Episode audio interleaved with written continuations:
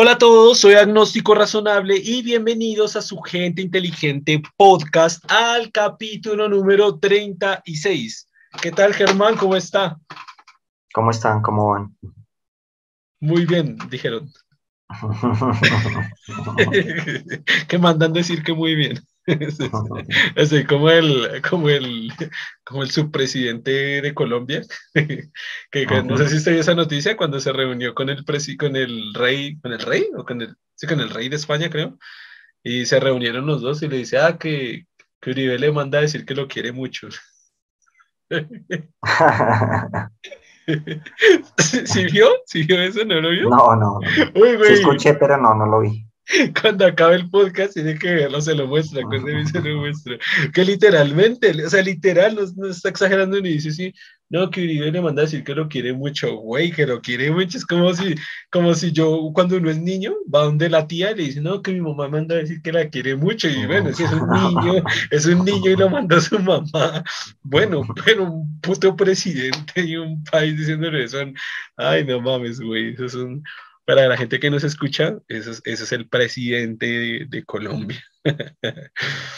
el día de hoy vamos a iniciar con nuestra tradición que hace mucho no seguimos, Germán. Estamos descubriendo tradiciones en el canal. Vamos a leer una publicación que está en agnóstico razonable y la gente sabe que si la publicación es de la fanpage agnóstico razonable, es porque la publicación es un poco fuerte y dura pero vamos con ello, porque no son palabras mías, son palabras de un escritor bastante prominente colombiano, que ahora creo que está radicado en México. Y él dice, esto fue, esto fue mm, la apertura que él hizo para, no sé si para una conferencia o para una, bueno, para algo que él habló en público. Y dice, voy a hablar de dos cosas. Una de Dios que no existe, de Cristo que no existió y de su infame iglesia que no quiere a los animales y que se las da de buena y misericordiosa, habiendo sido cruel y asesina hasta donde pudo, cuando pudo, más que el Estado Islámico de hoy, pues este apenas decapita, mientras que ella quemaba a la gente viva en las hogueras de su santa Inquisición. Y dos, de nuestra asquerosa clase política, presidida por el vagamundo que tenemos con, en la presidencia. Con todo respeto. Fernando Vallejo. Sí, supuse quién era. ¿Qué opina de este bonito inicio de podcast? Interesante. Mm, confronta completamente este, Claro, y dice las verdades finalmente así, de forma un poco muy abierta, muy visceral. visceral, sí. Que, es mucho de lo que nombro en, bueno, ya, ya aquí la gente ya, ya conoce el proyecto Gente Inteligente. Una de las páginas que compone el proyecto Gente Inteligente es Agnóstico Razonable y por eso arranqué diciendo esto, ¿no?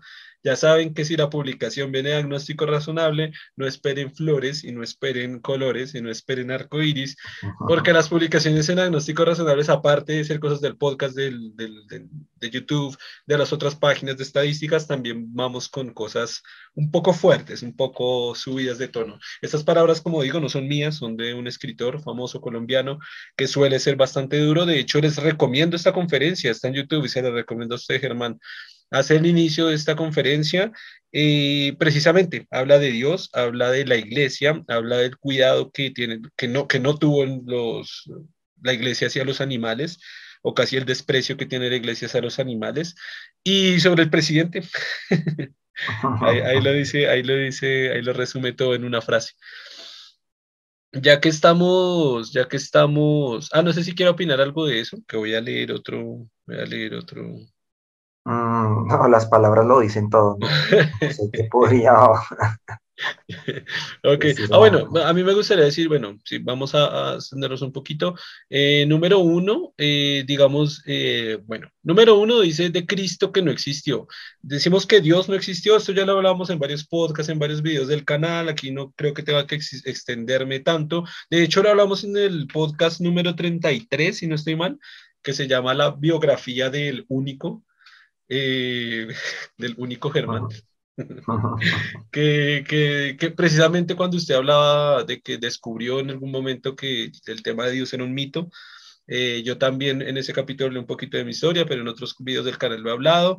Eh, también dije que muchos me consideran ateo en la página y no agnóstico porque digo que Dios no existe. Dios, este Dios judeo-cristiano, es, imposible que exista, así que en esa perspectiva desde, ese enfoque sí soy ateo. Así que no hay mucha, mucha discusión en el tema de que Dios no existe.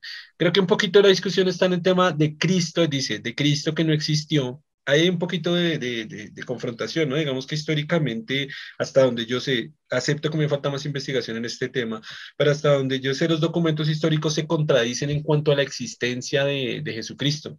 No se sabe si realmente existió o si fue un personaje, un personaje que, que se escribió desde muchas, muchas personas escribieron y lo describieron pero hay, hay textos que son de una época, textos que son de otra, se habla de que vivió en un, en un tiempo, otros que vivió en otro tiempo, eh, obviamente no estoy hablando de la Biblia porque no tiene sentido, bueno, desde la Biblia casi no tiene sentido ver nada, pero bueno, desde libros en los cuales se eh, comprueban la existencia de un ser pues histórico, hay como inconsistencias, así que realmente, hasta donde yo entiendo, realmente no se sabe si realmente Jesucristo existió o no existió y, sí, sí, esa es la, la cuestión, sí. Eh, esa es la cuestión. Y dice la iglesia que no quiere los animales. Esa es como la tercera parte que dice ahí. Em, eso, eh, esto lo he dicho en varios capítulos del podcast. Hay un, hay un video en, el canal, Agnóstico Razonable de YouTube, que se llama Postura Crítica a la Religión, Dios y la Biblia. Desde ahí saco versículos exactos tomados de diferentes versiones de la Biblia y los, y los, pues, los pongo ahí literalmente, los, los explico. Y hay, hay una sección que es solo de de los pasajes de la Biblia o de la palabra de Dios como, como sí, denigra a los animales de una forma asquerosa, ve a los animales como, una, como un tributo y que los quemen, y que los quemen pues el, el, más gordito, el más gordito y el más bonito es mejor quemarlo porque Dios se pone más feliz si quema al, al, al animalito y bueno, muchas otras cosas contra animales, así que ahí, ahí, por ese lado también va bien. Y por la otra parte sí que me parece bastante, esa comparación es bastante de nuevo visceral, pero certera y correcta Dice, eh, y que se las da de buena y misericordiosa, eso se sabe, ¿no? Se, se, supone que es, que es amorosa, misericordiosa, buena, que da perdón, habiendo sido cruel y asesina. Ahí es donde digo que hay una falta de moralidad, eso lo hablamos en el capítulo número 33.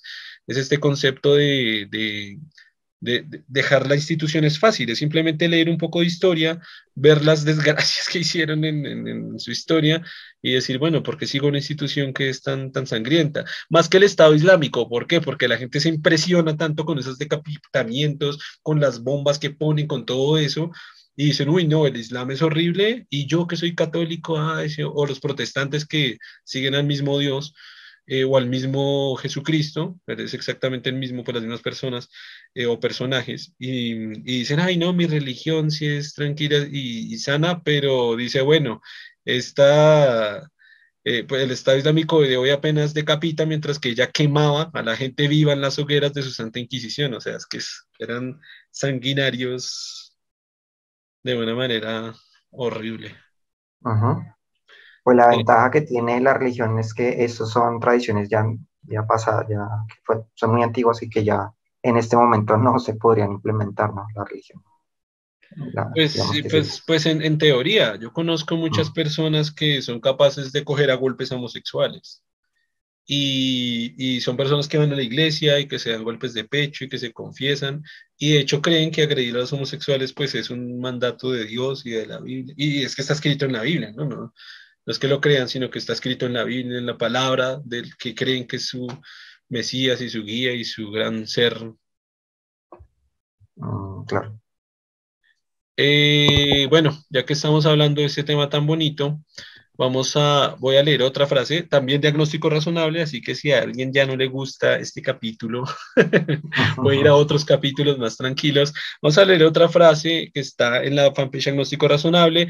Esta vez la frase es de Rodolfo Ginás, precisamente eh, Germán está leyendo un libro que se llama El cerebro y el mito del yo, que es de Rodolfo Ginás, Ginás es uno de los neurocientíficos más grandes, el neurocientífico más grande de Colombia y uno de los más grandes del mundo Eh, en varias ocasiones aquí lo hemos mencionado porque en la información que nos transfiere Germán del libro que está leyendo, pues conocemos y de hecho hemos construido alguna tesis bastante interesante con base en lo que él escribe y en sus, en sus argumentos. Y dice Rodolfo Ginars, eh, le preguntan, ¿qué es Dios? Él dice, es un invento del hombre y como todos los inventos humanos, se parece a él. Dios tiene dos razones de ser. A los inteligentes les sirve para gobernar a los demás y a los menos inteligentes para pedirle favores. A todos para explicar lo que no entendemos de la naturaleza. Es una lógica de un primitivismo náuseo. Náuseo, eh, esa, esa palabra, ¿a qué se refiere náuseo? A náuseas. Ah. A vómito. A vómito. Ah, ese tipo de náusea. Mm. Ese tipo de náusea. Mm. Ah, bueno, pero igual ahí sí creo que las palabras lo, lo, lo definen bien, digamos que, que podríamos decir de ello.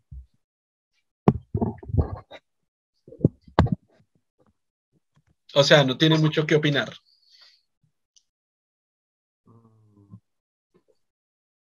Germán, ¿está con nosotros? Sí, ya. Eh, no, eh, pues ahí que podríamos decir, pues, eh, claro, digamos que si uno ve la, la, la si uno ve la, que era, la, de dónde surgió la, la idea de, de, este Dios judío cristiano, es de una cultura muy primitiva y pues tiene todos sus rasgos todavía. Digamos que es curioso que, que se haya, que digamos, lleve tantos años como tal, pero pero como tal su origen es tan primitivo como tal. O sea, lo de, cuando hablamos de que es primitivo, pues claro, ¿dónde surgió? ¿Cómo surgió? ¿De qué cultura surgió? En su momento, ¿cómo, cómo se conceptualizó? Pues de una cultura en ese momento primitiva y que, digamos, que en cierta manera en la modernidad se, ha, se le ha digamos, quitado ciertas características un poco salvajes que tenía, pero igual está inmerso en, sus escrituras. Entonces, eh, digamos, las personas que, quieren creer todavía en él, pues les toca actualizar, digamos, esta Biblia y estos escritos, porque pues gran parte de lo que está escrito, pues es parte de, de estas culturas muy ancestrales y que tenían esta noción un poco salvaje del mundo. Por eso pues tiene escritos un poco hasta violentos y, pues hay que actualizarlos como tal, como para suponer que digamos tener un, un, Dios un poco más actualizado. Pero igual como tal es una visión todavía primitiva, una forma de explicar nuestras realidades basadas en, en nuestras nociones antiguas. En misticismo, místicas. misticismo, como se, hacía desde el tiempo primitivo. Ok, Em, el día de hoy voy a hacer eh, esta, bueno, ¿quieres hacer esa pequeña introducción, Germán? La que ya, la que yo sé que ya todos los que nos escuchan la saben, pero vamos a explicarles un poquito a los nuevos que llegan por este capítulo por primera vez.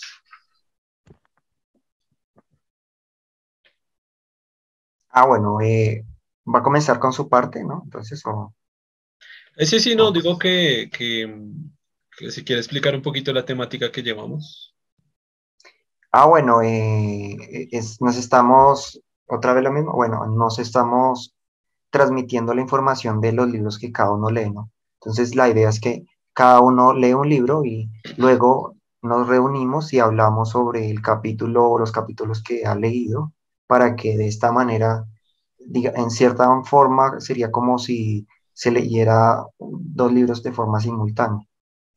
Entonces, una, como una forma de transmitirlo y además de ayudar a, a que, mm, como motivar a la otra persona que lea también, es otra forma, es una forma como de ver si realmente lo que leyó lo comprendió correctamente y esas cuestiones. Sí, correcto. Entonces, en este caso, yo estoy leyendo un bonito libro, quizás para los que nos escuchan hasta ahora, eh, que se llama Miles de Millones de Carl Sagan, uno de los mejores divulgadores científicos que ha existido, o por lo menos así lo considero yo. Y Germán está leyendo precisamente un libro, eso lo acabé de decir, ¿no? De, de, Rodolfo Ginás, se lo invito yo, pero bueno, en este caso yo leí, eh, debo decir que teníamos una, competencia, entre comillas, una competencia sana eh, de libros, en teoría yo debería acabar mi libro primero que el de él porque el, el, de él es un poco más complicado eh, y Germán me ganó. Entonces estoy leyendo mucho más para acabar este libro y también es un propósito, esto lo hablamos en el podcast número 32 creo, es mi propósito de 2022 incrementar mi nivel de lectura y leer muchos más libros, mucho más libros, no quiero leer un poquito más, quiero leer mucho más eh, y bueno, estoy leyendo pues bastante rápido para finalizar este libro y comenzar a contarles otro. Y sin más rodeos, comencemos. Hicimos la introducción a este capítulo del podcast con temas de Dios porque precisamente el capítulo 13 se llama Religión y Ciencia, una alianza. Qué interesante, qué interesante que nos va a decir aquí Carl Sagan sobre esto. Eh, resulta que yo en el, en, el, en, el, en el capítulo anterior que les comenté, que fue el podcast número 35, ¿no? Que justo fue el capítulo anterior, eh, les spoilé una parte de este capítulo, así que fue un poco error mío, creí que estaba en el capítulo anterior, pero eso porque ya lo había leído. Así que, ¿cuál era el spoiler? Es esta parte de la reflexión que hice del capítulo anterior, pero que era realidad de este, y es que los humanos desde el comienzo, desde que comenzamos a consumir recursos, como por ejemplo madera, cazar animales, eh, y, precisamente este, este mm, consumo de recursos hace emisiones de gases de efecto invernadero, obviamente en muy pequeña proporción, pero ha sido algo desde, desde que somos muy primitivos. Es decir, en las épocas tribales, pues salían las personas a cazar una vaca, o bueno, un venado, por así decirlo, eh, a tumbar un árbol para hacer su madera y a prender una hoguera de fuego para consumir este, este venado. El problema de esto es que comenzó a crecer tanto la humanidad que ya no mataban un venado, sino mataban 200 venados, eh, tumbaban 500 árboles, eh, ya no solo para construir sus hogueras, sino para hacer casas, para hacer camas, para hacer muebles, para hacer sillas, para hacer comedores, etc. Eh, y las emisiones iban también aumentando a medida que iba pasando el tiempo. Ah, pasó más el tiempo y el, el ser humano descubrió la agricultura Así que para esto comenzó a erosionar una cantidad pequeña de hectáreas de tierra para hacer cultivo y ya no mataba venado, sino criaba su propio ganado para matarlo y consumirlo. Así que el problema de esto fue que la humanidad continuó creciendo y ya eran miles de hectáreas a nivel mundial que se estaban cultivando con pisos erosionados, con suelos erosionados, y ya eran miles de vacas que se estaban, entre comillas, cultivando para matarlas y consumirlas, y ya eran miles de hectáreas de bosques de madera que se están consumiendo para fuego y para, y para, y para, para, para muebles y para casas y para etcétera. Ese, ese, fue el spoiler que lo dije en el capítulo anterior, lo repito en este porque en realidad se trata de este capítulo. Así que quiero leer literalmente algunos trocillos que tengo aquí subrayados, muy pequeños, muy rápidos. Voy a leer estos, esto es algo de lo que ya dije. Desde la época del dominio del fuego y la fabricación de herramientas de piedra se hizo obvio que nuestras destrezas podrían ser empleadas para el, para el mal, tanto como para el bien. Pero solo en época muy reciente hemos caído en la cuenta de que incluso la utilización, benigna de nuestra inteligencia y nuestras herramientas puede ponernos en peligro, porque no somos lo bastante listos para prever todas las repercusiones. Esto lo habíamos hablado en el capítulo anterior. Eh, hemos destruido los bosques, erosionado la superficie del planeta, alterado la composición de la atmósfera, debilitado la capa protectora de ozono, trastornado el clima, emponzoñado el aire y las aguas, conseguido, conseguido, conseguido y que los, eh, el aire y las aguas, y conseguido, ahora sí, que los más depauperados padecieran más que nadie la degradación ambiental. Nos hemos convertido en predadores de la biosfera, poseídos de arrogancia, siempre dispuestos a conseguir todo sin dar nada a cambio. Ahora mismo somos un peligro para nosotros mismos y para los seres con los que compartimos el planeta. Desde sus mismos comienzos, estoy leyendo fragmentos del libro, no es que estoy leyendo el libro de corrido, si, no, si, no, leemos acá el libro en podcast y mejor la gente escucha. Son hora y media de lectura. Sí, Mi adelanto del libro es que comienzo a leer todo el, todo el capítulo. Si ven yo como leo, estoy leyendo pedazos, estoy leyendo párrafos. Desde sus mismos comienzos, ah bueno, este pedazo me parece, y de hecho de aquí quiero sacar una reflexión con usted porque es algo que hemos hablado de filosofía. Eh, eh, para la gente que nos está escuchando hasta ahora, en otros capítulos Germán y yo hemos sacado algunas conclusiones con respecto a la filosofía, y basándonos en que la, no, más bien, eh, llegando a la argumentación o conclusión de que la filosofía en ciertas en ciertos axiomas, en ciertos argumentos está un poco obsoleta, precisamente porque es un poco arcaica, porque viene de pensadores muy antiguos, de pensamientos muy antiguos y de, y de, conocimiento donde no existía ciencia. Así que les tocaba, aunque hacer pensamientos sí muy precisos y correctos, quizás también muy desfasados de, de, de la perspectiva de la realidad de la ciencia. Digamos que era muy intuitiva y lo intuitivo realmente es una forma de, de abstraer la realidad, pero no es, no, la intuición nos falla muchas veces, por eso la ciencia tiene métodos para lograr que solo por intuición usted no puede llegar a la verdad, que es un poco lo que, lo que funciona en la filosofía, como la argumentación y de llegar a la razón por medio como de la intuición o como de, de la cuestión lógica, pero pensando que intuitivamente de esa manera voy a llegar a la verdad y eso no, no funciona tan, tan fácilmente. Correctamente.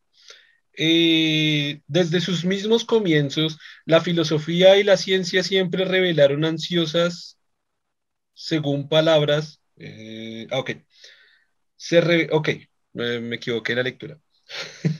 y la ciencia siempre se revelaron ansiosas, según palabras de René Descartes, de hacernos dueños y poseedores de la naturaleza, de emplear la ciencia, como dijo Francis Bacon, para colocar toda la naturaleza al servicio del hombre. Bacon se refirió al hombre como ejerciente de un derecho sobre la naturaleza. Aristóteles escribió que la naturaleza ha creado todos los animales en beneficio del hombre. En beneficio del hombre. Y Manuel Kant, por su parte, afirmó que sin el hombre la creación entera sería un simple yermo, algo en vano. Ah. Y, ¿verdad? Ah, bueno, habla de la arrogancia, está ahí implícita y en todas esas afirmaciones está la arrogancia. ¿no? no hace mucho aún oíamos hablar de conquistar la naturaleza y de la conquista del espacio, como si la naturaleza y el cosmos fueran enemigos a vencer. Esa noción salvaje está, depredadora está ahí implícita, ¿no?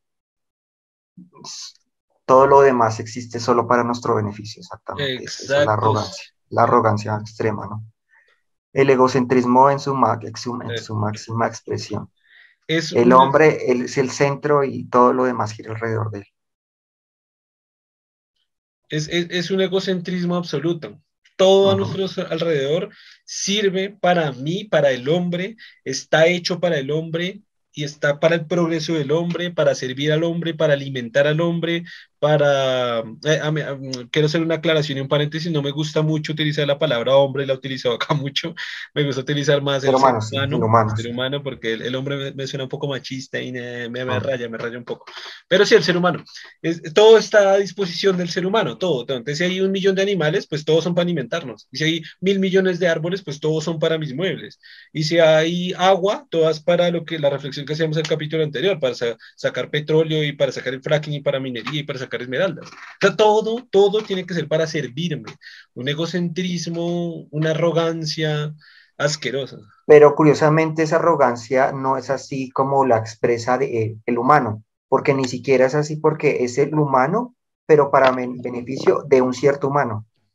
Por ejemplo, ahí se lo está expresando con el fracking, porque le estoy, estoy diciendo, ah, bueno, eh, eh, utilizar todo el agua para explotar el, para extraer el petróleo, pero ese humano no está teniendo en cuenta al otro humano, o sea, ni siquiera es un humano que se ve como, como, un, como un consciente colectivo, tampoco, ni siquiera su, su egocentrismo es en extremo al, al punto de verse como individuo, ni siquiera como humano, como un colectivo, sino como un individuo. O sea, todo está al servicio mío, pero visto como yo, como un individuo solamente. Así nos vemos, o sea, nuestro, nuestro, nuestro egocentrismo va hasta ese extremo, ni siquiera nos vemos como comunidades, tampoco.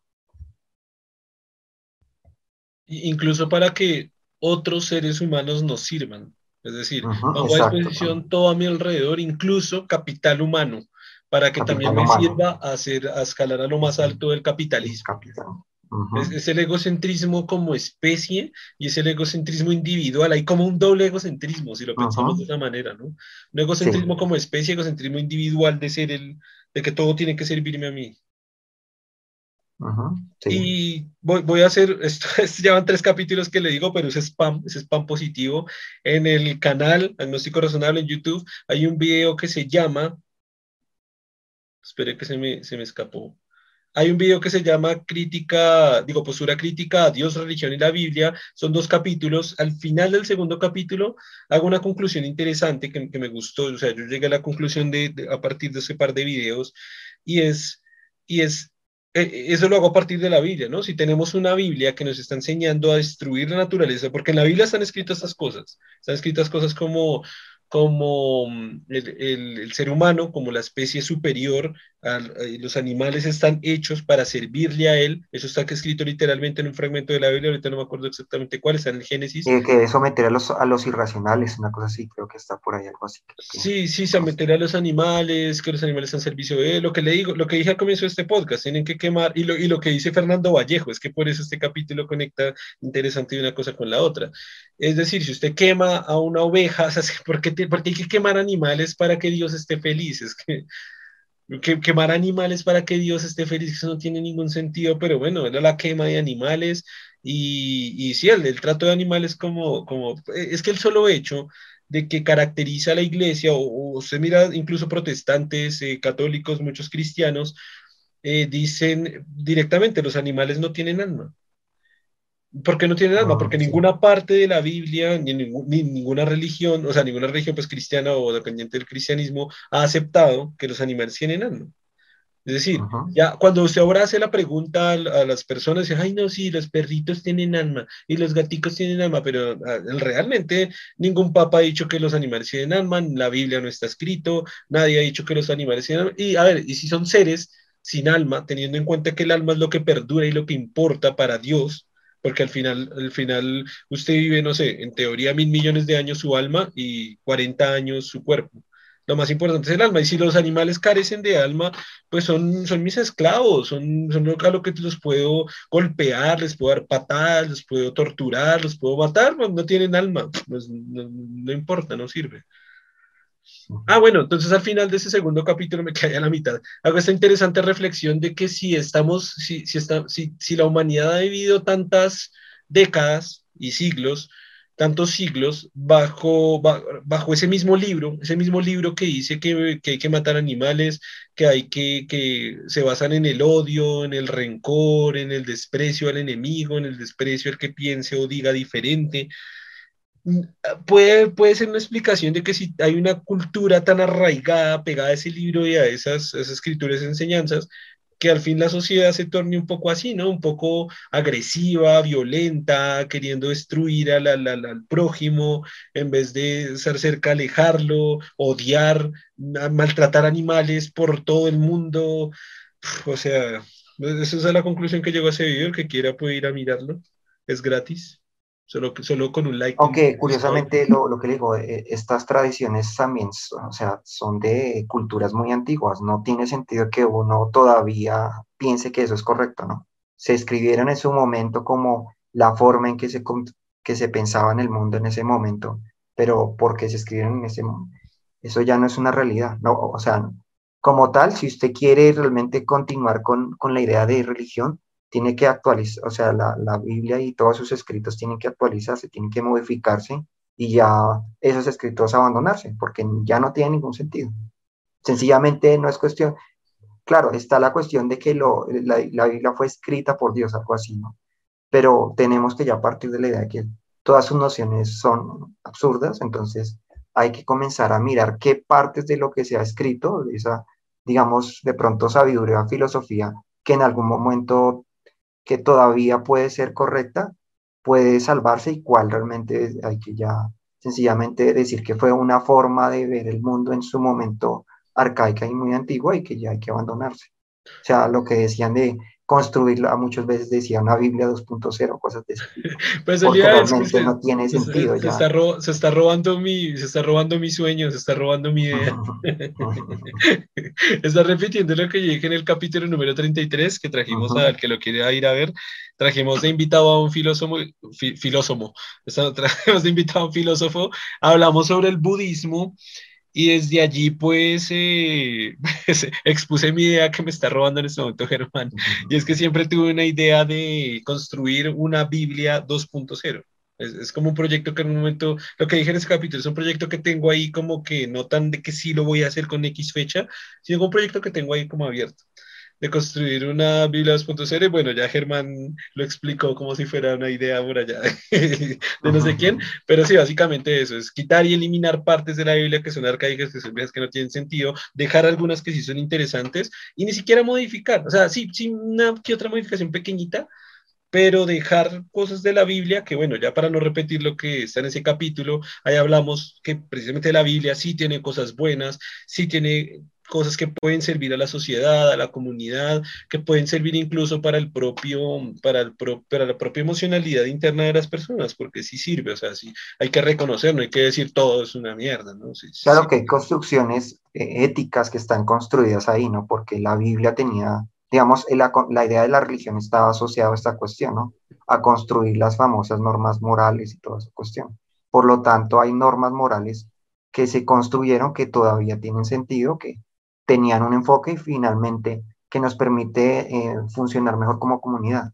Entonces, no, pues estas normas que, que inclusive pueden tener enfoques filosóficos interesantes, pues hay que mirar y entrar a mirar cómo funcionan en nuestro mundo, como para, digamos que, rescatar esas cuestiones y, y ya desechar estas ideas muy arcaicas y un poco extremas. Lo que me gusta de mm, lo que me gusta de que me esté robando la idea. no mentiras, pero lo que me gusta de que sí, de que esté, bueno, digamos, eh, trayendo al capítulo esa idea, es que, es que le gustó la idea, le pareció interesante la idea. Cuando la planteé, le, supongo que le gustó, le pareció interesante. Porque sí, o sea, sí, sí, e, es lo que digo, y esto, y esa idea se la propuso a un protestante, un protestante que es hace, hace poco tiempo, no, hace como un año, no, hace como dos años. Se la plantea a un par de protestantes y les gustó la idea. O sea, aparte de que tenemos diferencias y la forma de pensar, ellos dijeron, o sea, suena bien. yo, le dije, ¿para qué quiere dejar en la Biblia? Yo les dije a ellos, ¿para qué usted quiere dejar en la, en la Biblia que, hay que coger las mujeres a pedradas y hasta matarlas, a puras pedradas desangrándole la cabeza y rompiéndoles el cráneo? Más bien, yo les propongo, yo hago una Biblia 2.0, les quito esa parte y ustedes, protestantes, cuando le muestren la Biblia a alguien, no van a encontrar, ah, cojamos a piedra a la mujer hasta que la matemos. Usted va a encontrar en la Biblia, amémonos y respetémonos todos y querámonos todos en comunidad. Ustedes quedan mejor los cristianos quedan mejor, los católicos quedan mejor, los ortodoxos quedan mejor, los protestantes quedan mejor, no quedan como locos enseñando un libro que dice que matemos a las mujeres y, y las piernas a los homosexuales, que no tiene ningún puto sentido, y muestra pedacitos bonitos de la Biblia que dice, querámonos, amémonos, paz, amor. ¿Sí me entiende? Y, lo que usted dice también, si hay un convento y, una, y un contexto ético que se puede abordar de la filosofía interesante, que podría ser chévere dejarlo. Por ejemplo, y esta idea se me ocurrió precisamente por ese podcast, esta idea se me ocurrió como hoy, ayer, hace muy poquito tiempo. Coger el Génesis y dejar la historia de Adán y Eva. Ahí, Adán y Eva, los primeros hombres, pero ahí arribita, hay una frasecita pequeña arriba, arriba, eh, este era un mito o esta era una historia ficticia que creían muchas personas con las cuales eh, eh, describían cómo a partir de, Dios se, creyó, se creó el mundo. Una historia pequeña, para que la gente cuando la lea diga, la historia es bonita, a ver, si una historia de es chévere, o sea, a, mi libro que amo, eso lo he dicho muchas veces, el libro que amo de la Biblia es el Apocalipsis. ¡Oh, qué libro tan brutal! O sea, lleno de terror, es lleno de, de, de, de miedo, pues, genera miedo, genera terror, genera angustia. Oh, me encanta ese libro. Pero, pero ahí una nota, ¿no? Una nota de historias de terror de la Biblia, eh, con las cuales pensaban que se iba a acabar el mundo. Una nota, una nota. Para que la gente que lo lea diga, ya sé que, ya sé que es una novela como los miles de novelistas de novelas muy buenas que han escrito, como Stephen King, creo que se llama Stephen King, es escritor de terror muy bueno, ¿sí se llama Stephen King? Y, decir, ah, esas historias de terror, güey, son buenísimas, son buenísimas, son brutales. Y la historia de Dani es bonita, es una historia, es un cuento bonito, pero ahí escribe, esto es un cuento de cómo la gente cree. Póngale eso. Así, si, si ese protestante es que es bueno para ellos, es bueno para religiones. Cuando las religiones muestran ese libro, ah, mira, tengo un libro de la verdad y la palabra de Dios, que no sé qué. Dice, ah, pero acá dice que es un mito y una historia. Y él dice, sí, pues una historia bonita. No tiene sentido, no tiene ni puta sentido ni lógica. Pues obvio, porque es un cuento, es una historia. Y dice que es una historia. Ah, yo creo que más gente se vuelve religiosa, güey. Es que les, les, voy a, les voy a dar la solución, güey. Es que les, les, mejor dicho, voy a montar mi religión que se llama Catolicismo 2.0. Me acuerdo mucho de los que les encanta mucho la mitología, por ejemplo, griega, con estos cuentos fantásticos, eran muy interesantes. Exacto. Y inclusive, acuérdese, Freud se basó en mucho en estos, en estos relatos para explicar la psicoterapia, porque pues no, notaba esas cuestiones, ¿no? Que era una forma como muy figurativa de explicar estos conceptos. Él como que trató esto ahí, porque pues está inmerso, en mucha de nuestra forma de ver el mundo está inmerso en estos mitos. Entonces son importante pues leerlos porque nos muestra nuestra visión del mundo, nuestro imaginario, ese imaginario colectivo que tenemos. Y ah. claro, y sería fascinante, o sea, mostrar que la Biblia, gran parte de sus historias eran, eran eh, mitos y historias antiguas que se contaban y que quedaron impresas ahí, como la historia de Babel y todas esas cuestiones que son historias que están inmersas. Que podrían ser como estudiarse igual, como se estudian, se estudian mucho los mitos griegos, otros mitos de otras religiones también tienen así mitos de, de dioses. Y lo interesante es que, lo que le digo, de que parte de su cultura está inmerso ahí, parte de su imaginario, de nuestros imaginarios están ahí, en la forma en que vemos el mundo. El Papa va a ser agnóstico razonable. Ah, lo que le iba a decir es que lo interesante, además de lo de la Biblia, sería no, no solo limitarse a corregirla, sino eh, como enriquecerla con viendo la noción filosófica de otras religiones, de, no sé, del, del brahmismo, de, del budismo, del taoísmo, de todas estas, digamos, otras nociones de... Ahora, ahora se va a robar ideas de Sergio. Este güey es el compilatorio de... compilatorio de teorías de todo el que escucha. no, mentira, no, no, usted sabe que es molestando. Pero, pero sí, eh, digamos que con la conversación de Sergio en el capítulo 33 o 34, si no, no 33, 33 y precisamente los que no lo han visto, le invitamos a que, lo, a que lo vean, que es un capítulo muy interesante. Y ahí concluimos entre los tres, pero bueno, sí, sí, sí, sí es claro que Sergio nos traía más la idea de, de cómo hacer esta reunión entre perspectivas filosóficas que vienen desde, desde, desde diferentes religiones. Él, por ejemplo, nos explicaba en ese capítulo que él logra ver el cristianismo desde los ojos del budismo, para ver una interpretación diferente del cristianismo, y lo cual a él le parece interesante y a nosotros, personalmente, a mí me gustó esa idea. Y, bueno, voy a decir lo, lo, que dije antes. Si usted lo está repitiendo, es porque creo que también le parece interesante la idea, ¿no? Aunque él, él, no me resolvió esa cuestión, ¿no? De lo que le planteé al final. Quedó, quedó pendiente esa cuestión porque es una cuestión importante que veo que él, no sé si dice que no la ha resuelto, pero me parece interesante cómo, cómo, la, cómo está lidiando con ella, que, o sea, cuál sería su respuesta ahí. Germán, Germán, Corchón, Germán Corchón, filósofo.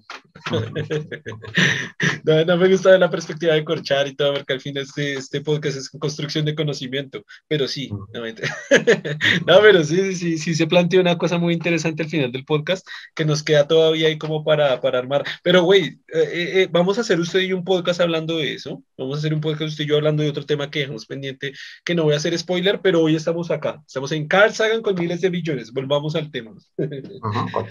Eh, sí, volviendo al tema. Descartes y Bacon fueron influidos profundamente por la religión. La noción de nosotros contra la naturaleza es un legado de las tradiciones religiosas. Tómalo, lo que acabo de decir, güey. Eh, acabo de hablar de la Biblia sin, sin, sin, que haya leído, obviamente el capítulo ya lo había leído, ¿no? Pero, pero bueno, eh, aquí literalmente está subrayada esta parte que me pareció importante decirla acá. Es un legado de las tradiciones religiosas. En el libro del Génesis, lo que yo dije del Génesis, Dios otorga a los seres humanos el dominio sobre todo ser vivo. Eso, ahí se acabo de decir lo que yo dije. E infunde en cada bestia el espanto y el temor hacia nosotros se apremia al hombre a someter a la naturaleza. Y este término es traducción de una palabra hebrea con fuertes connotaciones militares. Mire de dónde viene cosa tras cosa. Es, es, interesante ver rasgos culturales que tenemos ahora o que se han tenido en la sociedad, ver esos rasgos culturales como esa, esa línea, esa línea, ese rasgo cultural desde dónde proviene. Y, y mire desde dónde, acá hay, acá hay una, una, línea argumental de ese rasgo cultural la, proveniencia o el origen de él, ¿no? Dice, se apremia, ok, eh, por ejemplo, ¿no? Es una palabra hebrea con connotaciones militares. Desde ahí viene para utilizarla en la Biblia hebrea para utilizarla contra los animales y ahora estos, estos filósofos, es que la cuestión es, que en ese me quería detener y nos fuimos para otro lado, me quería detener un poquito en ese pedazo de la filosofía. Mire que, por ejemplo, acá sus filósofos están haciendo construcciones con filosofía basadas en la Biblia, que está basadas en el pensamiento de un hombre que creía que estaban inspirados por Dios para escribirla, ¿Dónde está la ciencia y dónde está, dónde, o sea, llegó la ciencia y les dijo, hey, los animales sienten, tienen emociones, tienen sentimiento, tienen autoconciencia. La ciencia ya ha descubierto esto a partir de la neurobiología. Estos filósofos es que no se les puede culpar, no, no contaban con ciencia. ¿Cómo iban a decir eso? Digamos que el conocimiento máximo era la Biblia y era Dios porque aunque eran filósofos, eran creyentes también.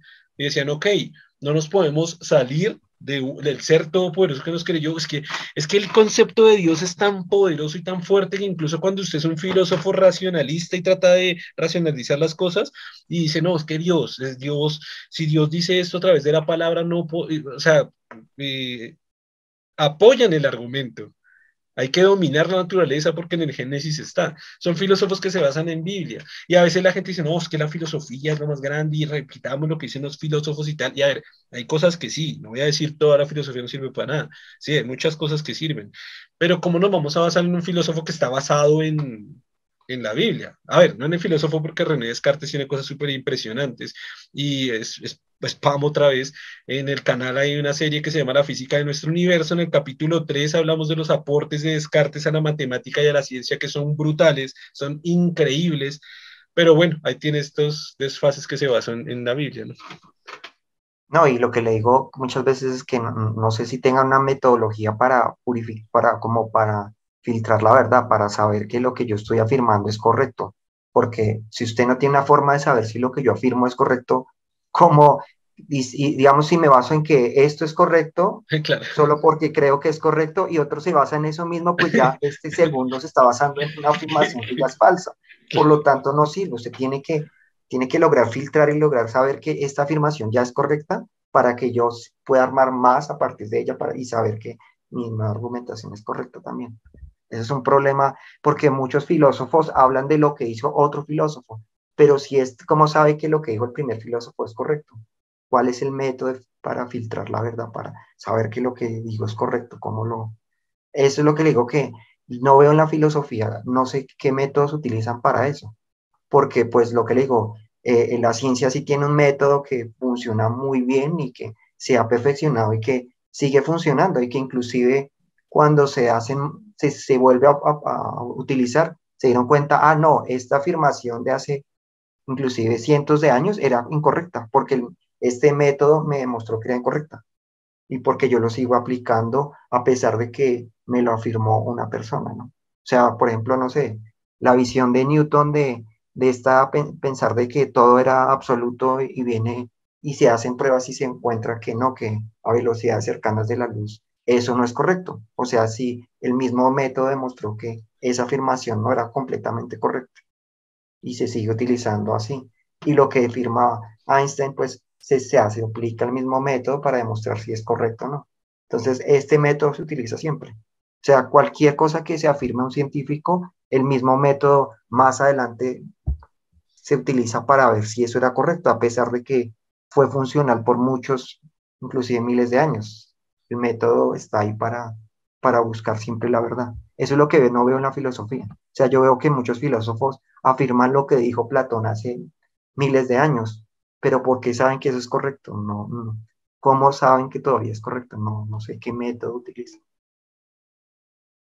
Sí, totalmente de acuerdo. Y, el tema, el tema con la ciencia es ese, que siempre, precisamente, de nuevo, en la física de nuestro universo, la serie que estoy sacando, una de las, de las conclusiones o que, quiero que se saquen de ahí es que precisamente se tiene que construir una base sólida para que sobre esa base venga otro científico y construya algo, y construya algo, y se construya algo, y se, construya una, una, una base de conocimiento, una columna de conocimiento tan fuerte y tan sólida que no se caiga, sino que sobre ella se pueda poner más conocimiento y asimismo poder avanzar como especie humana en cuanto al conocimiento humano.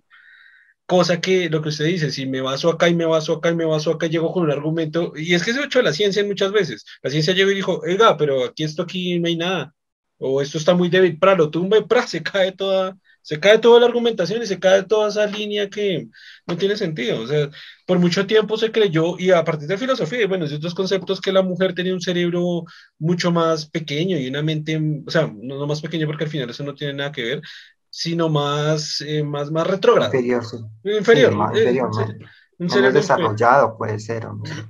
Y, y, se, y, se, y se, se, llegó a esa conclusión a través de filosofía y de muchas otras cosas, y se basó así, y, política se construyó en eso, y sociedades se construyeron en eso, y pensadores se basaban en eso, y no dejamos entrar a ninguna mujer a ninguna universidad, porque, güey, no les da la cabeza. ¿Cómo, o sea, ¿Cómo se le ocurre a que una mujer va a pensar? ¿Cómo se le ocurre a que una mujer va a sacar una operación matemática? No sea imbécil, sino que una mujer no piensa Güey, ¿de dónde? Ahora llegó la ciencia, hizo su, método científico, midió cerebros, hizo pruebas de cognición, revisó cerebros de hombres y mujeres y dijeron, güey, a nivel de cognición no hay diferencia. Y es una base fuerte, sólida en ciencia.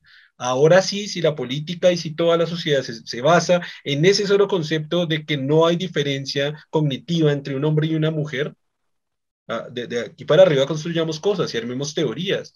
Entonces no digamos cosas, ah, la mujer es una estúpida porque no, nada, o domina a tu mujer, creo que es la Biblia, domina a tu mujer, no permitas que hable, no, bla, bla, bla.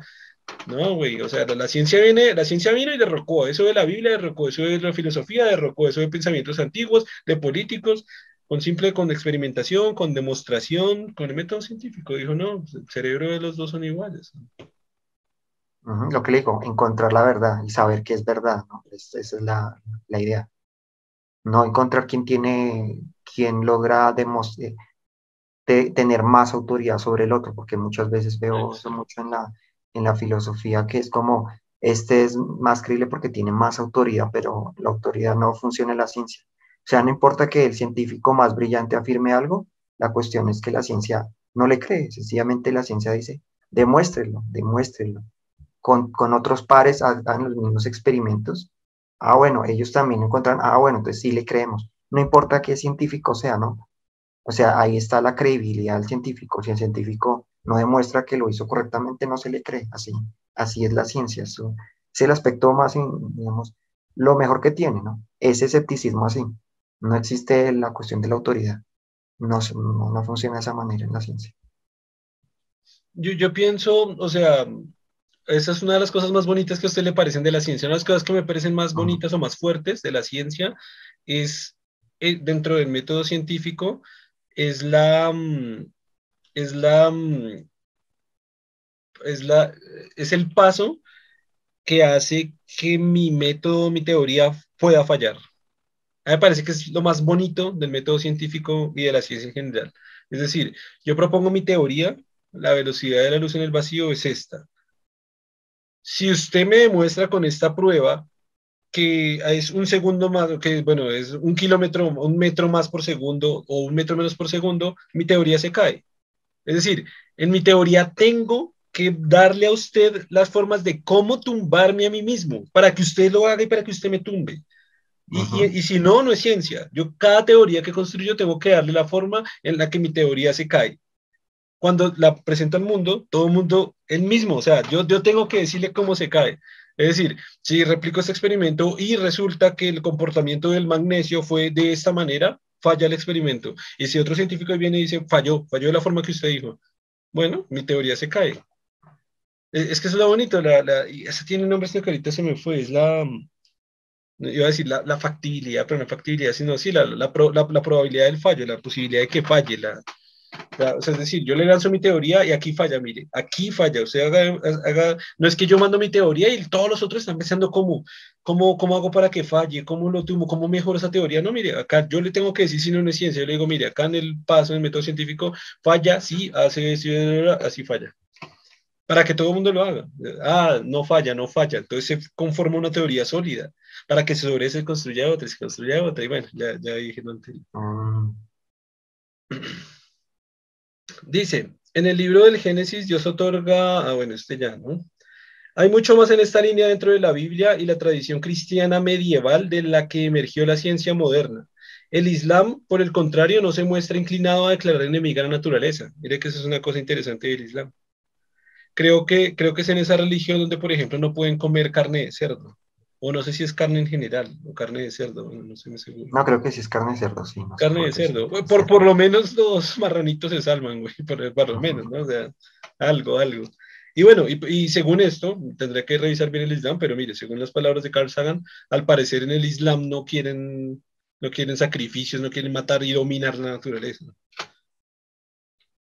Lo que pasa es que inclusive el Islam es un poco posterior, de pronto esta noción tan salvaje de, con, el, con, con la naturaleza quizá había evolucionado un poco más cuando ocurrió el Islam, como ocurre con muchas otras religiones que al ser un poco más posteriores pues, tienen una noción un poco menos salvaje con el mundo.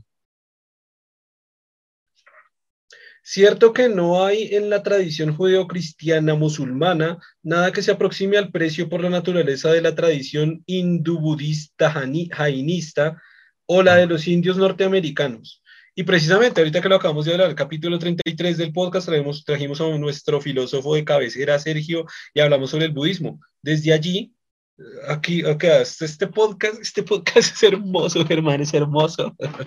o sea, hace dos capítulos nos extendimos en este pequeño punto, de, cómo desde el budismo hay como un respeto a todos los otros seres de, la naturaleza, del planeta porque no, no, se ven como diferentes, ¿no? Es como lo que nos, nos hace ver como, como que ellos son parte de nosotros también. Digamos que el sentido de comunidad sí está más construido ahí. El individualismo muy propio de, de otras religiones no, está tan marcado, sino tiene una noción más como de comunidad, que es algo interesante en esas otras religiones. Sin embargo, así, ah, digo que no me gusta la palabra corchar, pero sí ese, no, no, no voy a utilizar la palabra corchar otra vez.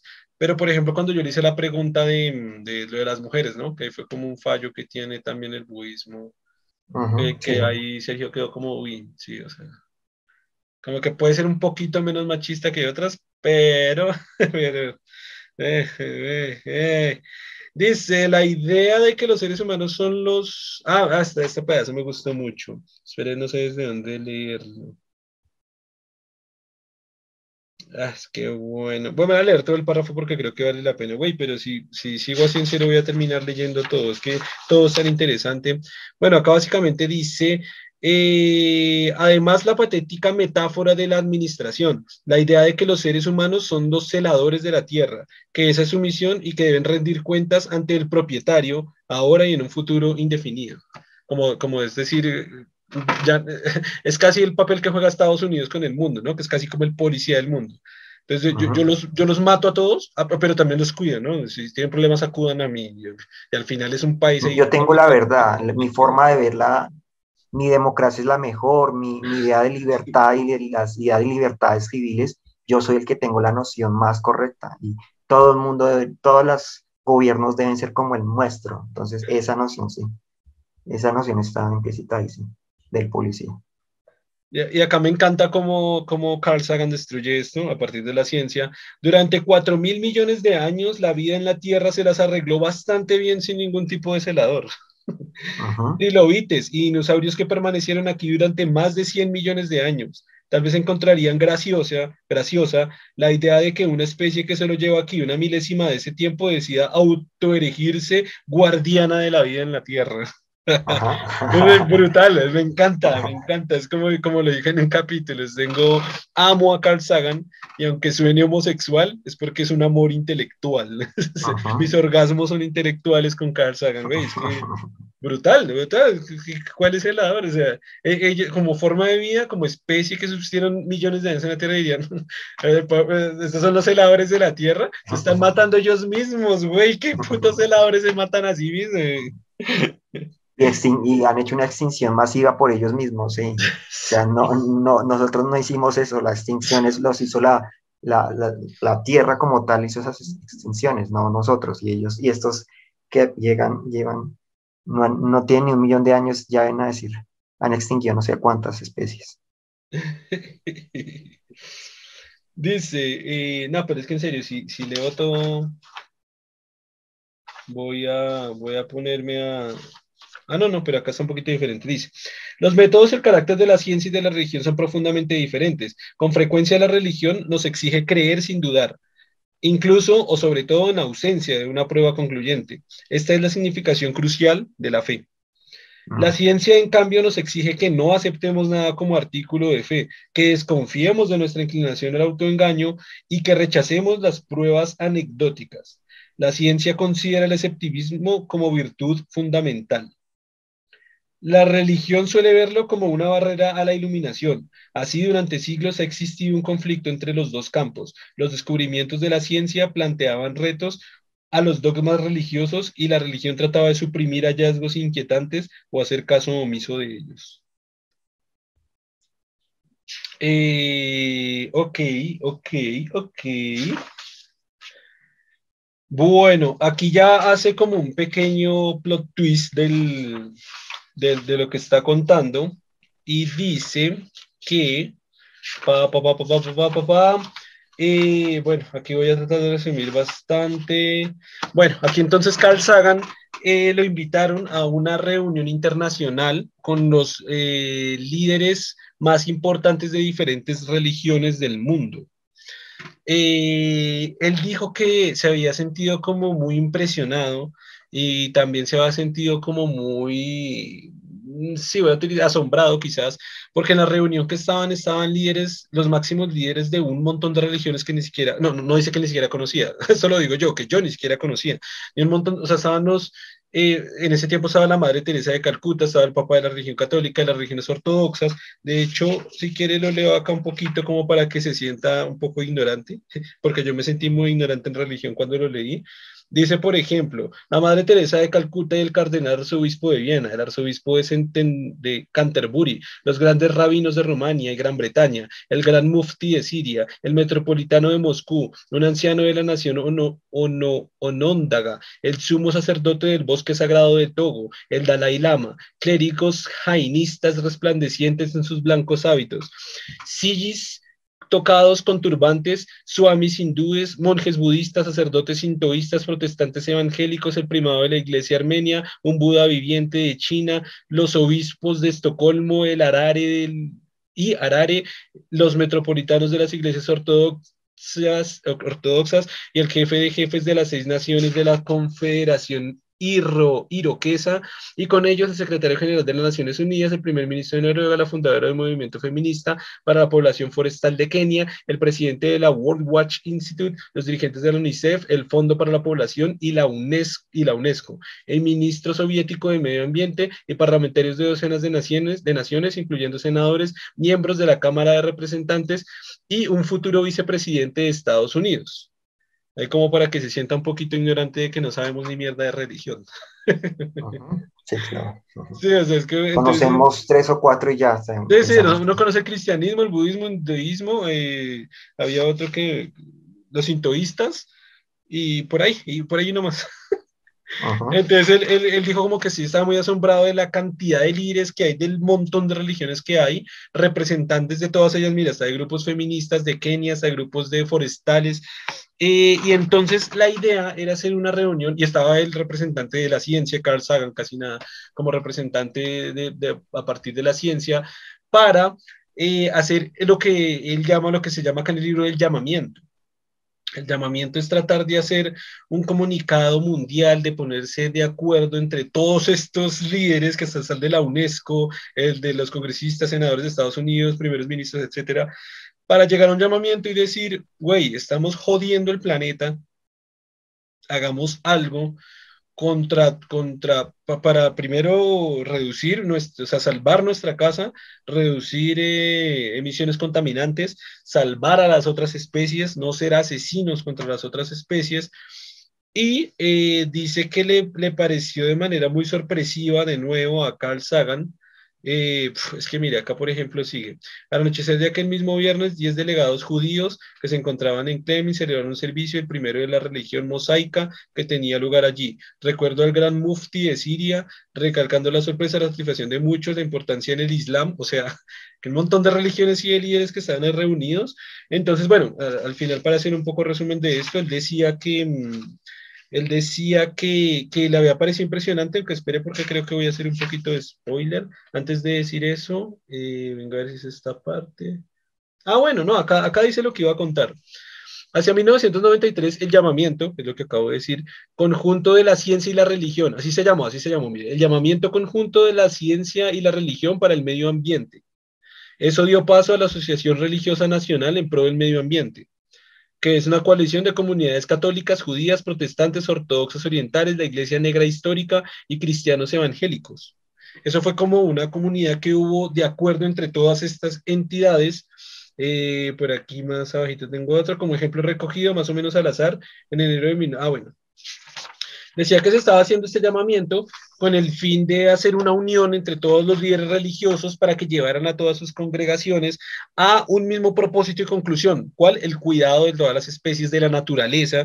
Y entonces, eh, eh, ¿cómo, ¿cómo era la idea de que tantas religiones tan diversas? Ah, bueno, una de las cosas que le sorprendía a él era ver la diversidad cultural y de pensamientos tan brutal que había ahí. O sea, gente de religiones absolutamente diferentes, creencias totalmente diferentes, una cantidad de dioses diferentes, religiones diferentes. Era, era, era ver una diversidad de pensamiento cultural gigantesca. Entonces, como que eh, eh, la cuestión es poner de acuerdo a todos ellos. ¿Cómo poner de acuerdo a todos ellos con este llamamiento a partir eh, del ambiente? Entonces, más o menos el llamamiento fue como decir, ok, de, de, de todos nosotros, todos tenemos que salvar nuestro hogar, nuestra casa y sabemos y tenemos que ser conscientes desde todas las religiones, toda esta cantidad de perspectivas culturales religiosas que estamos destruyendo nuestra casa, estamos destruyendo nuestro ambiente, estamos destruyendo otras especies, estamos destruyendo animales, estamos hiriendo, haciendo sufrir a, seres vivientes de nuestro planeta. Este es un llamamiento para una alianza entre todos, que no sea una discusión de religiones, ni de personas, ni de líderes, sino que sea entre todos, todas las religiones, todos los que estamos aquí, para llevar a, cabo la misma conclusión, que bueno, eso ya lo dije hace poquitico, y es eh, el cuidado del medio ambiente, de los animales, etcétera, etcétera, etcétera. Eh, dice como ejemplo, ah, bueno, entonces decía que para qué, para qué se quería lograr esto. Es decir, es que eh, es muy importante que, por ejemplo, un líder del protestantismo lleve, lleve este mensaje a todos los otros líderes del protestantismo y que al final todos los protestantes que se, que se convierten en millones de personas alrededor del mundo sean conscientes que a través de esa religión particular lleguen a esa conclusión. ¿Por qué? Por Dios, porque Dios también quiere los otros animales, porque Dios también fue el creador de ellos, porque Dios como su creación somos parte de esa creación que debemos cuidar, y cada uno que lleve el mensaje desde su perspectiva de religión, desde, el Islam, desde su perspectiva religiosa, desde todas esas religiones que ignoramos, desde cada una de esas perspectivas religiosas para llevar el mensaje, el mismo mensaje, ¿no? Entonces él decía, eh, ¿cómo, él decía, ¿cómo, cómo esto puede funcionar? ¿O para qué funciona esto? Él dice, como ejemplo escogido más o menos al azar, en enero del 96, la Red Ambiental Evangélica, organización de la comunidad cristiana evangélica que forma parte de la asociación, solicitó el apoyo de los congresistas al apoyo de ley de especies en peligro, a su vez amenazada, ¿Sobre qué base? Un portavoz explicó que si bien los evangélicos no eran científicos, podían defender esa ley por razones teológicas, calificando la legislación para proteger las especies en peligro como el arca de Noé de nuestro tiempo. ¿Sí pesca?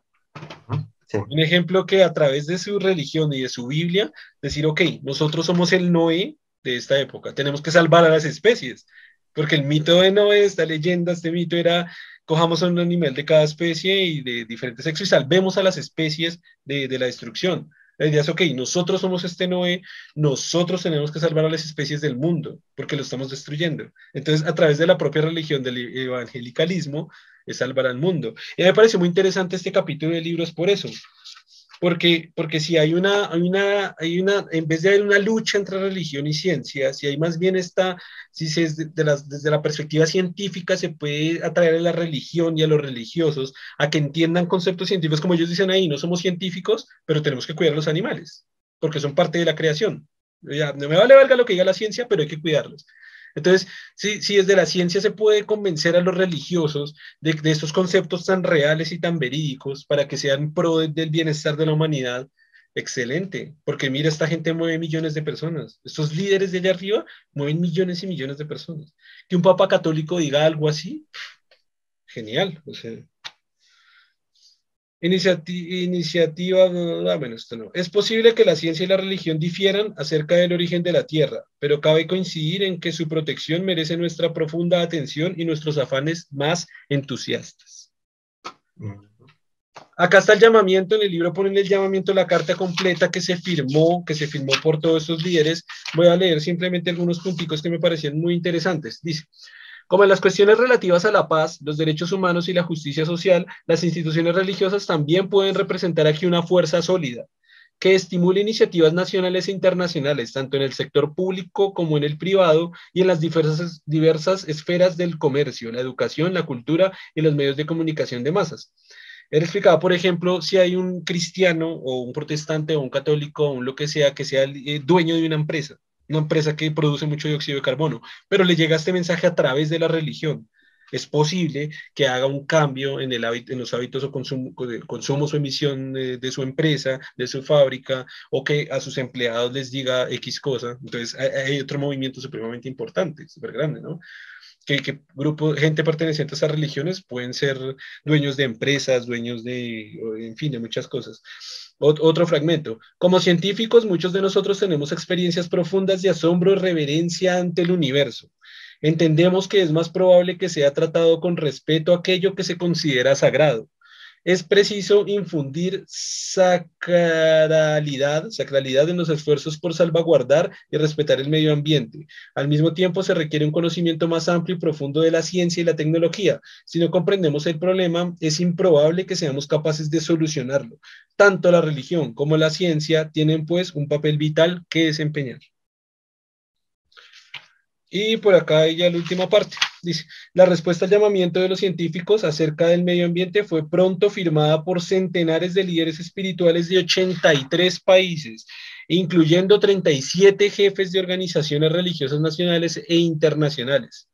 Y bueno, entre ellos figuraban los secretarios generales de la Liga Musulmana Mundial y el Consejo Mundial de Iglesias, el vicepresidente del Congreso Judío Mundial, el católico de todos los armenios, el metropolitano Pitirim de Rusia, los grandes muftins de Siria y de la ex Yugoslavia, los obispos de la presiden que presiden las iglesias cristianas de China y la episcopaliana, la luterana, la metodista y la menonita de Estados Unidos, así como 50 cardenales, lamas, arzobispos, grandes rabinos, patriarcas, mulajs y obispos de las principales ciudades del mundo manifestaron lo siguiente. Bueno, no sé si leer toda esta parte, pero bueno, usar un párrafo. Nos declaramos conmovidos por el espíritu del llamamiento y arrostrados por su sustancia.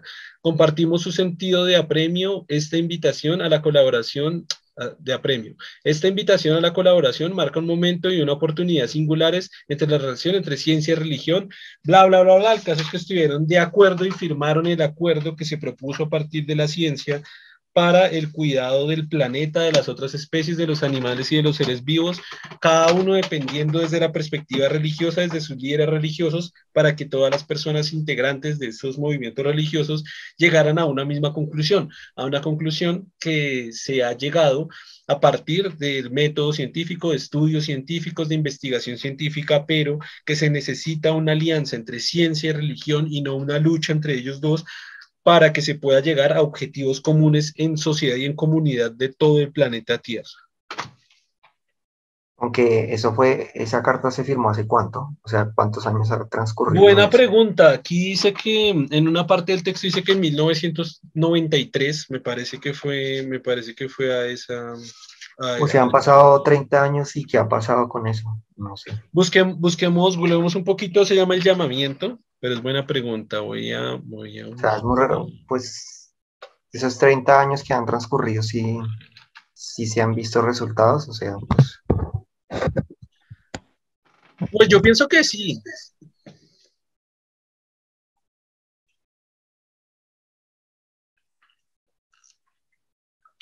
Eh, no la encontré. No la encontré, creo que hay que buscar el nombre completo y es el llamamiento de, la ciencia al medio ambiente o algo así.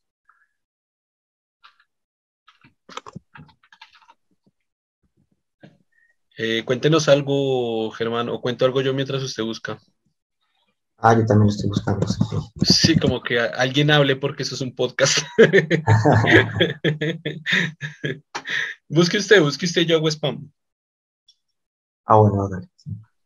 Hola a todos, bienvenidos al canal del proyecto Gente Inteligente Podcast, que está constituido por tres páginas de Facebook, Agnóstico Razonable, Gente Inteligente y Gente Inteligente Science.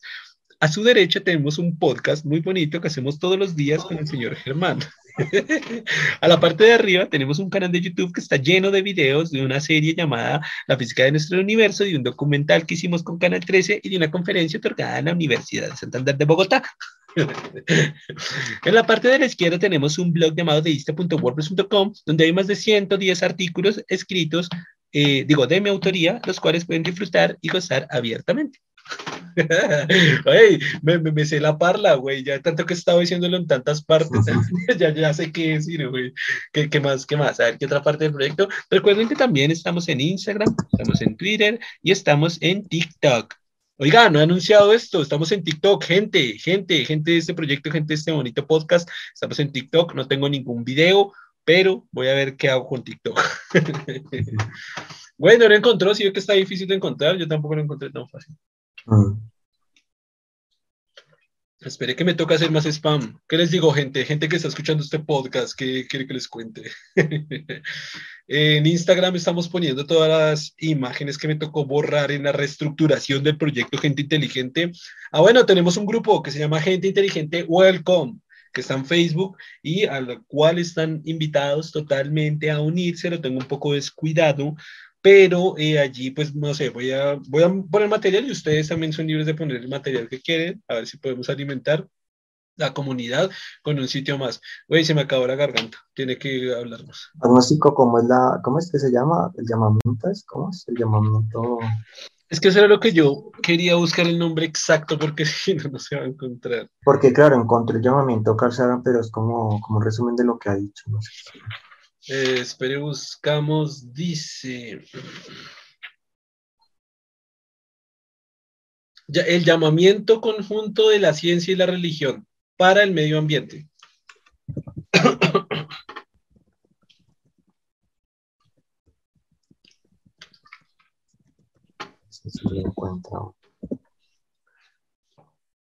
Eh, ¿Qué más les cuento? Ya, ya hice todo el spam posible. Además que ya les conté sobre los videos de postura crítica frente a la iglesia, la religión y la Biblia. Y, y ya nomás, ya, Germán, su turno. No encontré. No, ya, si no lo encontramos lo dejamos para la siguiente porque tardamos mucho tiempo buscándolo. Bueno. Y podemos cerrar este capítulo, ¿no? O no sé, bueno, creo que ya, creo que ya dije lo, con ese último pedacito, creo que dije la conclusión de lo, de, pues, de este capítulo.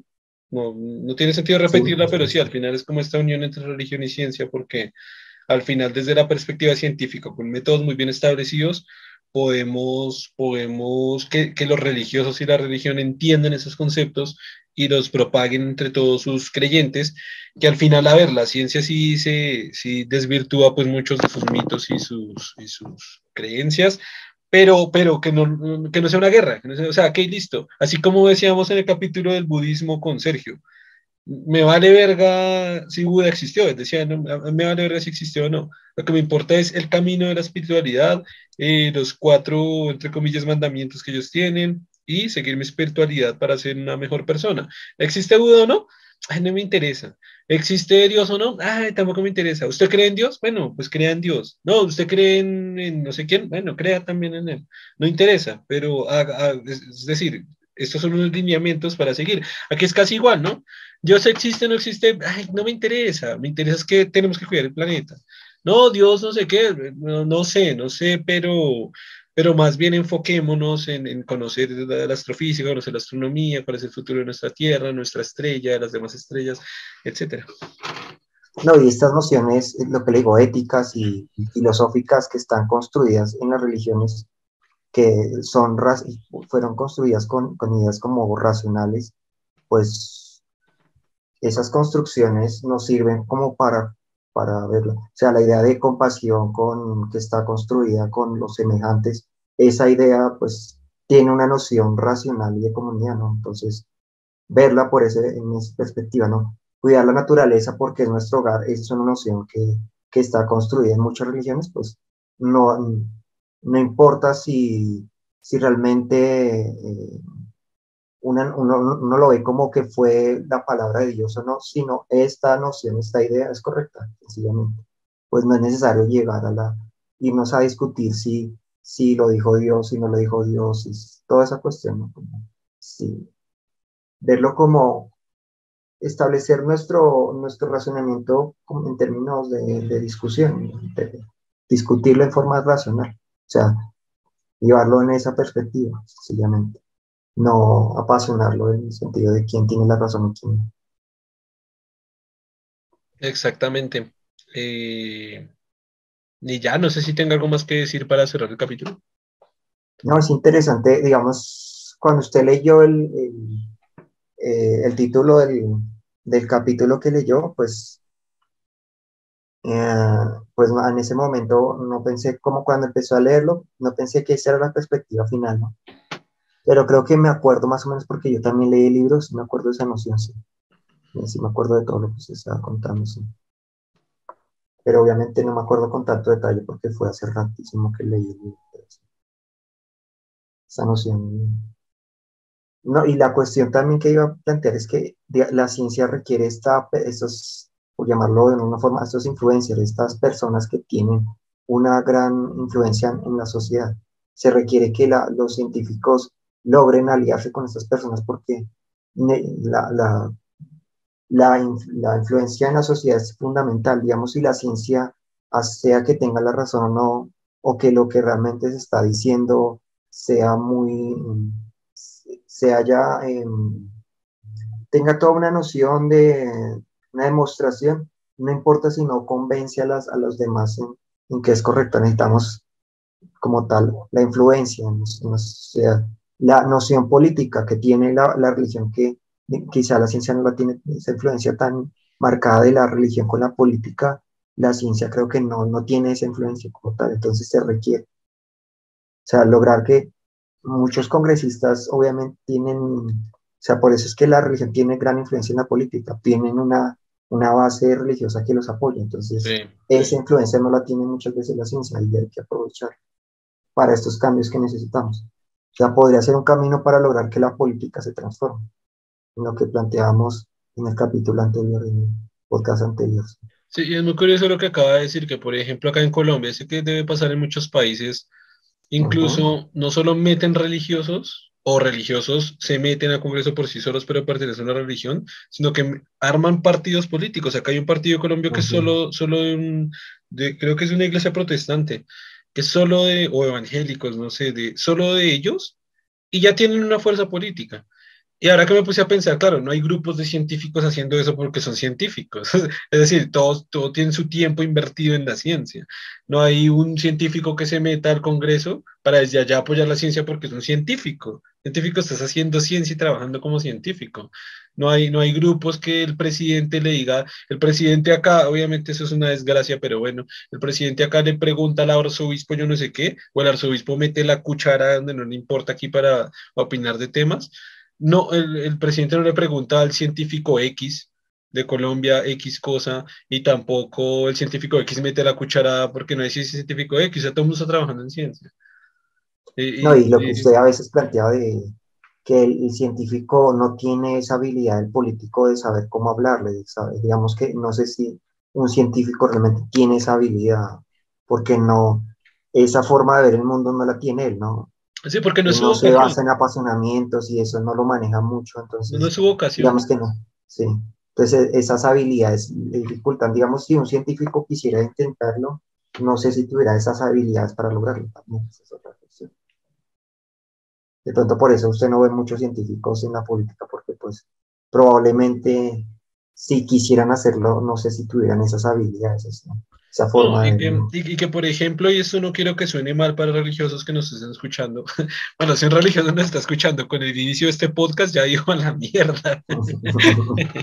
ya, ya no creo que queden religiosos hasta el altura del podcast. Pero bueno, tampoco es que se sientan mal, pero por lo que voy a decir, pero es 10 mil millones de veces más fácil ser religioso que ser científico.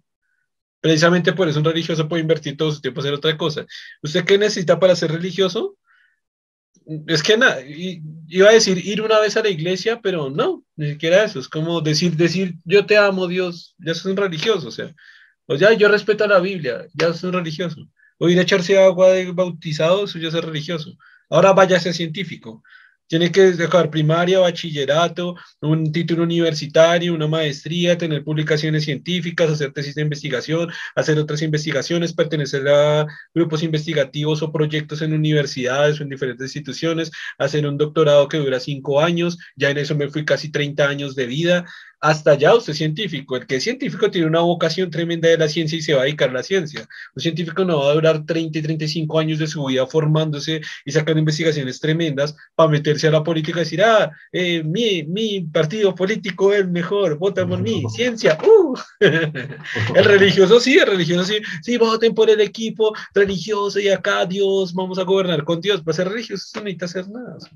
Para ser religioso se necesita un día, sí, decir, ah, ir a la iglesia católica un día y tal, o ir a la protestante y bailar ahí, pra, pra, pra.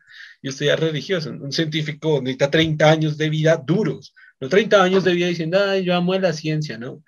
30 años de vida, mm, investigaciones trasnochándose. Bueno, ¿quiere decir algo para cerrar el capítulo? No, no creo que ya. Conclusión del capítulo, creo que ya lo concluimos bastante, ¿no?